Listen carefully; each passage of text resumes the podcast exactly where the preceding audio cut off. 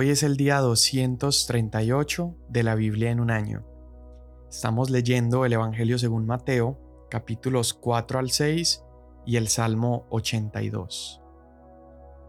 Mateo 4. Entonces Jesús fue llevado por el Espíritu al desierto para ser tentado por el diablo.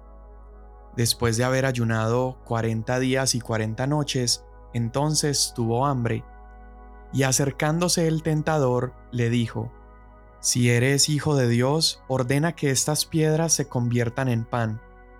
Pero Jesús le respondió, Escrito está, no solo de pan vivirá el hombre, sino de toda palabra que sale de la boca de Dios.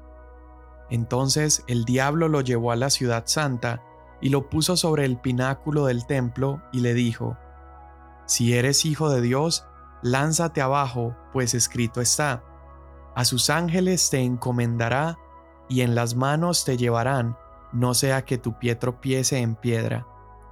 Jesús le contestó, también está escrito, no tentarás al Señor tu Dios. Otra vez el diablo lo llevó a un monte muy alto, y le mostró todos los reinos del mundo y la gloria de ellos, y le dijo, Todo esto te daré si te postras y me adoras. Entonces Jesús le dijo, Vete, Satanás, porque escrito está, Al Señor tu Dios adorarás y solo a Él servirás. El diablo entonces lo dejó, y al instante unos ángeles vinieron y le servían. Cuando Jesús oyó que Juan había sido encarcelado, regresó a Galilea, Saliendo de Nazaret fue a vivir en Capernaum, que está junto al mar, en la región de Zabulón y de Neftalí, para que se cumpliera lo que fue dicho por medio del profeta Isaías cuando dijo, Tierra de Zabulón y tierra de Neftalí, camino del mar al otro lado del Jordán, Galilea de los gentiles. El pueblo asentado en tinieblas vio una gran luz, y a los que vivían en región y sombra de muerte, una luz les resplandeció. Desde entonces Jesús comenzó a predicar, arrepiéntanse, porque el reino de los cielos se ha acercado. Andando Jesús junto al mar de Galilea, vio a dos hermanos, Simón llamado Pedro, y Andrés su hermano, echando una red al mar porque eran pescadores, y les dijo, Vengan en pos de mí, y yo los haré pescadores de hombres. Entonces ellos, dejando al instante las redes, lo siguieron. Y pasando de allí, Jesús vio a otros dos hermanos, Jacobo, hijo de Zebedeo, y Juan su hermano en la barca con su padre Zebedeo, remendando sus redes, y los llamó. Y ellos, dejando al instante la barca y a su padre, lo siguieron. Y Jesús iba por toda Galilea, enseñando en sus sinagogas, proclamando el Evangelio del reino y sanando toda enfermedad y toda dolencia en el pueblo. Se extendió su fama por toda Siria, y traían a él todos los que estaban enfermos, afectados con diversas enfermedades y dolores, los endemoniados, epilépticos y paralíticos, y él los sanaba. Y lo siguieron grandes multitudes de Galilea, Decápolis, Jerusalén y Judea, y del otro lado del Jordán. Cuando Jesús vio las multitudes, subió al monte, y después de sentarse, sus discípulos se acercaron a él, y abriendo su boca les enseñaba diciendo, Bienaventurados los pobres en espíritu, pues de ellos es el reino de los cielos. Bienaventurados los que lloran, pues ellos serán consolados. Bienaventurados los humildes, pues ellos heredarán la tierra. Bienaventurados los que tienen hambre y sed de justicia, pues ellos serán saciados. Bienaventurados los misericordiosos, pues ellos recibirán misericordia. Bienaventurados los de limpio corazón, pues ellos verán a Dios. Bienaventurados los que procuran la paz, pues ellos serán llamados hijos de Dios. Bienaventurados aquellos que han sido perseguidos por causa de la justicia, pues de ellos es el reino de los cielos. Bienaventurados serán cuando los insulten y persigan, y digan todo género de mal contra ustedes falsamente por causa de mí. Regocíjense y alégrense, porque la recompensa de ustedes en los cielos es grande, porque así persiguieron a los profetas que fueron antes que ustedes. Ustedes son la sal de la tierra, pero si la sal se ha vuelto insípida, ¿con qué se hará salada otra vez? Ya no sirve para nada, sino para ser echada fuera y pisoteada por los hombres. Ustedes son la luz del mundo. Una ciudad situada sobre un monte no se puede ocultar, ni se enciende una lámpara y se pone debajo de una vasija, sino sobre el candelero y alumbra a todos los que están en la casa. Así, brille la luz de ustedes delante de los hombres para que vean sus buenas acciones y glorifiquen a su Padre que está en los cielos. No piensen que he venido para poner fin a la ley o a los profetas. No he venido para poner fin, sino para cumplir. Porque en verdad les digo que hasta que pasen el cielo y la tierra, no se perderá ni la letra más pequeña ni una tilde de la ley hasta que toda se cumpla. Cualquiera pues que anule uno solo de estos mandamientos, aun de los más pequeños, y así lo enseña a otros, será llamado muy pequeño en el reino de los cielos, pero cualquiera que los guarde y los enseñe, éste será llamado grande en el reino de los cielos. Porque les digo a ustedes que si su justicia no supera la de los escribas y fariseos, no entrarán en el reino de los cielos. Ustedes han oído que se dijo a los antepasados, no matarás, y cualquiera que cometa homicidio será culpable ante la corte. Pero yo les digo que todo aquel que esté enojado con su hermano será culpable ante la corte, y cualquiera que diga insensato a su hermano será culpable ante la Corte Suprema, y cualquiera que diga idiota será merecedor del infierno de fuego. Por tanto, si estás presentando tu ofrenda en el altar, y allí te acuerdas que tu hermano tiene algo contra ti, deja tu ofrenda allí delante del altar y ve, reconcíliate primero con tu hermano y entonces ven y presenta tu ofrenda. Ponte de acuerdo pronto con tu adversario mientras vas con él por el camino, no sea que tu adversario te entregue al juez y el juez al guardia y seas echado en la cárcel. En verdad te digo que no saldrás de allí hasta que hayas pagado el último centavo. Ustedes han oído que se dijo, no cometerás adulterio, pero yo les digo que todo el que mire a una mujer para codiciarla, ya cometió adulterio con ella en su corazón. Si tu ojo derecho te hace pecar, arráncalo y tíralo, porque te es mejor que se pierda uno de tus miembros y no que todo tu cuerpo sea arrojado al infierno. Y si tu mano derecha te hace pecar, córtala y tírala, porque te es mejor que se pierda uno de tus miembros y no que todo tu cuerpo vaya al infierno. También se dijo, cualquiera que repudia a su mujer, que le dé carta de divorcio. Pero yo les digo que todo el que se divorcia de su mujer, a no ser por causa de infidelidad, la hace cometer adulterio, y cualquiera que se casa con una mujer divorciada, comete adulterio.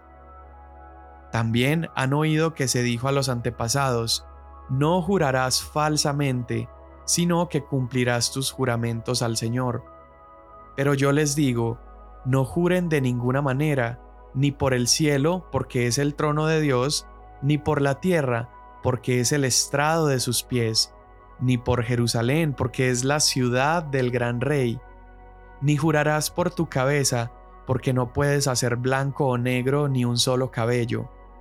Antes bien, sea el hablar de ustedes sí, sí o no, no, porque lo que es más de esto procede del mal. Ustedes han oído que se dijo, ojo por ojo y diente por diente, pero yo les digo, no resistan al que es malo, antes bien, a cualquiera que te abofetee en la mejilla derecha, vuélvele también la otra. Al que quiera ponerte pleito y quitarte la túnica, déjale también la capa, y cualquiera que te obligue a ir un kilómetro, ve con él dos. Al que te pida, dale, y al que desee pedirte prestado, no le vuelvas la espalda. Ustedes han oído que se dijo, amarás a tu prójimo y odiarás a tu enemigo. Pero yo les digo, amen a sus enemigos y oren por los que los persiguen, para que ustedes sean hijos de su Padre que está en los cielos, porque Él hace salir su sol sobre malos y buenos, y llover sobre justos e injustos. Porque si ustedes aman a los que los aman, ¿qué recompensa tienen? ¿No hacen también lo mismo los recaudadores de impuestos? Y si saludan solamente a sus hermanos, ¿qué hacen más que otros? ¿No hacen también lo mismo los gentiles? Por tanto, sean ustedes perfectos como su Padre Celestial es perfecto. Cuídense de no practicar su justicia delante de los hombres para ser vistos por ellos. De otra manera, no tendrán recompensa de su Padre que está en los cielos. Por eso, cuando des limosna, no toques trompeta delante de ti como hacen los hipócritas en las sinagogas y en las calles para ser alabados por los hombres. En verdad les digo que ya han recibido su recompensa. Pero tú, cuando des limosna, que no sepa tu mano izquierda lo que hace tu derecha, para que tu limosna sea en secreto, y tu Padre que ve en lo secreto te recompensará. Cuando ustedes oren, no sean como los hipócritas, porque a ellos les gusta ponerse en pie y orar en las sinagogas y en las esquinas de las calles para ser vistos por los hombres. En verdad les digo que ya han recibido su recompensa. Pero tú, cuando ores, entra en tu aposento, y cuando hayas cerrado la puerta, ora a tu Padre que está en lo secreto, y tu Padre que ve en lo secreto te recompensará. Y al orar, no usen ustedes repeticiones sin sentido como los gentiles, porque ellos se imaginan que serán oídos por su palabrería. Por tanto, no se hagan semejantes a ellos, porque su Padre sabe lo que ustedes necesitan antes que ustedes lo pidan. Ustedes pues oren de esta manera. Padre nuestro que estás en los cielos, santificado sea tu nombre, venga tu reino, hágase tu voluntad así en la tierra como en el cielo. Danos hoy el pan nuestro de cada día, y perdónanos nuestras deudas, como también nosotros hemos perdonado a nuestros deudores. Y no nos dejes caer en tentación, sino líbranos del mal porque tuyo es el reino y el poder y la gloria para siempre. Amén. Porque si ustedes perdonan a los hombres sus transgresiones, también su Padre Celestial les perdonará a ustedes. Pero si no perdonan a los hombres, tampoco su Padre les perdonará a ustedes sus transgresiones. Y cuando ayunen, no pongan cara triste como los hipócritas, porque ellos desfiguran sus rostros para mostrar a los hombres que están ayunando. En verdad les digo que ya han recibido su recompensa. Pero tú, cuando ayunes, unge tu cabeza y lava tu rostro, para no hacer ver a los hombres que ayunas, sino a tu Padre que está en secreto. Y tu Padre que ve en lo secreto te recompensará. No acumulen para sí tesoros en la tierra, donde la polilla y la herrumbre destruyen, y donde ladrones penetran y roban, sino acumulen tesoros en el cielo, donde ni la polilla ni la herrumbre destruyen, y donde ladrones no penetran ni roban, porque donde esté tu tesoro, allí estará también tu corazón. La lámpara del cuerpo es el ojo, por eso, si tu ojo está sano, todo tu cuerpo estará lleno de luz pero si tu ojo está malo, todo tu cuerpo estará lleno de oscuridad. Así que, si la luz que hay en ti es oscuridad, ¿cuán grande será la oscuridad? Nadie puede servir a dos señores, porque o aborrecerá a uno y amará al otro, o apreciará a uno y despreciará al otro. Ustedes no pueden servir a Dios y a las riquezas. Por eso les digo, no se preocupen por su vida, qué comerán o qué beberán, ni por su cuerpo, qué vestirán. ¿No es la vida más que el alimento y el cuerpo más que la ropa? Miren las aves del cielo que no siembran ni ciegan, ni recogen en graneros, y sin embargo el Padre Celestial las alimenta. ¿No son ustedes de mucho más valor que ellas? ¿Quién de ustedes, por ansioso que esté, puede añadir una hora al curso de su vida? Y por la ropa, ¿por qué se preocupan? Observen cómo crecen los lirios del campo, no trabajan ni hilan, pero les digo que ni Salomón en toda su gloria se vistió como uno de ellos. Y si Dios así viste la hierba del campo, que hoy es y mañana es echada al horno, ¿no hará Él mucho más por ustedes, hombres de poca fe? Por tanto, no se preocupen diciendo, ¿qué comeremos? ¿O qué beberemos? ¿O con qué nos vestiremos? Porque los gentiles buscan ansiosamente todas estas cosas. El Padre Celestial sabe que ustedes necesitan todas estas cosas, pero busquen primero su reino y su justicia, y todas estas cosas les serán añadidas. Por tanto, no se preocupen por el día de mañana, porque el día de mañana se cuidará de sí mismo. Bástenle a cada día sus propios problemas. Salmo 82 Dios ocupa su lugar en su congregación. Él juzga en medio de los jueces. ¿Hasta cuándo juzgarán ustedes injustamente y favorecerán a los impíos?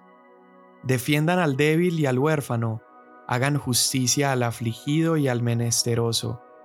Rescaten al débil y al necesitado, líbrenlos de la mano de los impíos. Ellos no saben ni entienden, caminan en tinieblas, son sacudidos todos los cimientos de la tierra. Yo dije, ustedes son dioses, y todos son hijos del Altísimo. Sin embargo, como hombres morirán, y caerán como cualquiera de los príncipes. Levántate, oh Dios, juzga la tierra, porque tú posees todas las naciones. Amén. Muy bien, continuamos viendo esto que es parte del primer y segundo año de ministerio de Jesús sobre la tierra. Y vimos que después de Jesús ser bautizado, ese momento precioso donde va con Juan el Bautista, eh, vemos en una sola escena a las tres personas de la Trinidad. Vemos al Padre alzando su voz, vimos al Espíritu Santo descender en forma de paloma y luego vimos al Hijo subiendo de las aguas. Ese momento lo leímos el día de ayer, pero es después de ese instante, es después del bautismo, que Jesús es llevado al desierto y es tentado por Satanás. Allí en el desierto, Jesús ayuna 40 días y 40 noches. Y esa escena nos recuerda también a Moisés. Recuerda que estuvimos viendo cómo Mateo quiere mostrarnos que Jesús vino a cumplir las promesas dadas a David, a Abraham y también a Moisés. Y acá estamos recordando a Moisés quien también, después de salir de las aguas, atraviesa el desierto y en el monte ayuna por 40 días. ¿Cuál es la diferencia de Jesús y de Moisés? Bueno, en el desierto Israel cayó en pecado, pero Cristo Jesús vino a tener la victoria donde Israel y Moisés no pudo.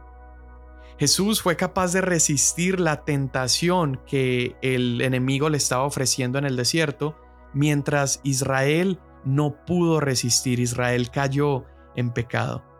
Israel no fue capaz de expulsar a sus enemigos de Canaán, sin embargo Jesús lo hace con la palabra de su boca. Vemos a un Israel fracasando en disfrutar de esa tierra prometida y al cerrar el Antiguo Testamento nos encontramos con que esa tierra prometida tenía que tratarse de algo más que un territorio, pues por años la tierra prometida fue abusada, fue conquistada por enemigos, fue destruida. Y es en ese momento donde llega Jesús y comienza a anunciar la entrada a una mejor tierra prometida. Jesús comienza a anunciar que el reino de Dios se ha acercado. Y aquí Jesús empieza a invitar a los primeros discípulos, aquellos que serían los primeros que caminarían con él mientras él anunciaba este reino superior, este, este reino prometido. Y mientras caminaba haciendo estos primeros discípulos, llega a un monte y ahí Jesús comparte su sermón más conocido, el sermón del monte. Entonces mira, Jesús sale de las aguas, atraviesa el desierto, pasa 40 días, 40 noches sin comer y luego en un monte empieza a enseñar. Es lo mismo que sucedió en Sinaí. Moisés y el pueblo cruzan las aguas, atraviesan el desierto, en el monte Moisés ayuna 40 días, 40 noches y allí Dios empieza a enseñar. En el Sinaí, Dios entrega la primera ley allí en el Éxodo, pero ahora Jesús está en un monte para hablar sobre cómo cumplimos la ley. Y este mensaje es precioso. Comienza con las bienaventuranzas, donde Él está diciendo que hay ciertas personas que son más dichosas que otras.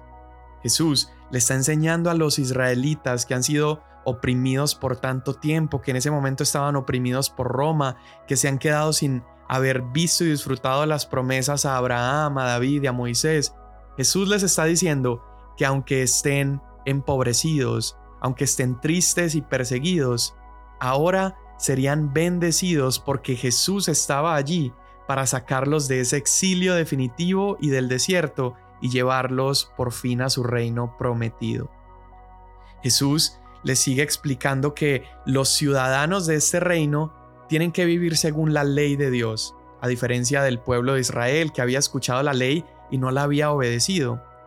Y a medida que ellos vivieran esta ley, otros notarían su comportamiento y glorificarían a Dios. Jesús les dice, por tanto hagan brillar su luz delante de todos para que otros vean esa luz y alaben al Padre que está en los cielos. Y Jesús les da el ejemplo de una ciudad en lo alto, de una luz, de un candelero, de una lámpara, y en Mateo 5:16.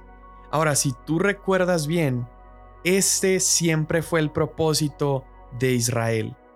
Israel estaba llamado a ser una luz para las naciones. En Isaías 42, verso 6 lo vemos cuando Dios les entrega la ley, también les dice que el propósito de esa ley es que las naciones de alrededor sean asombrados con la sabiduría del Dios de ellos. Entonces Jesús está recordando y está restableciendo el propósito de su pueblo. Jesús también sigue enseñándonos a través de este sermón que Él está más interesado en nuestros corazones que en nuestras acciones. Déjame explico esto. Por ejemplo, Él empieza a decir que enojarse es igual al asesinato. Eh, en los tiempos de la ley, simplemente el acostarse con una mujer era considerado adulterio, pero Jesús les está diciendo que también la lujuria iba a ser considerada adulterio. ¿Qué está haciendo Jesús? Él está apuntando a nuestros corazones, Él está apuntando a ese lugar donde la ley por sí sola no podía alcanzar. Él está diciendo, yo no quiero transformación externa o apariencias, yo quiero transformación del corazón. La buena noticia es que Jesús no solamente nos dio las enseñanzas correctas, pero Él también las vivió en nuestro lugar. Él fue tentado en todo y sin embargo nunca pecó. Él nos enseñó a vivir conforme a la ley y nunca incumplió uno de los puntos de la ley. Israel había caminado por siglos fallando en vencer el pecado, eh, fallando en resistir al diablo en sus propias fuerzas, pero Jesús viene a declararnos que Él ya ha vencido al mundo. Jesús venció a Satanás en el desierto y finalmente Jesús venció al mal, al pecado y a Satanás en esa cruz. Y el día de hoy nosotros podemos llamarnos bienaventurados. El día de hoy nosotros podemos caminar obedeciendo la ley de Dios porque podemos resistir el pecado y el enemigo porque ese mismo espíritu que habita en nosotros es el espíritu que guió a Jesús al desierto, pero también lo fortaleció para que él pudiera resistir al enemigo a través de la palabra de Dios. Señor, hoy damos gracias por tu palabra, hoy damos gracias por la obra y la victoria de Jesús. Y te pedimos que cuando nos sintamos desesperanzados, cuando nos sintamos derrotados, podamos recordar que Cristo Jesús ya ha vencido por nosotros. Amén. Mañana nos vemos.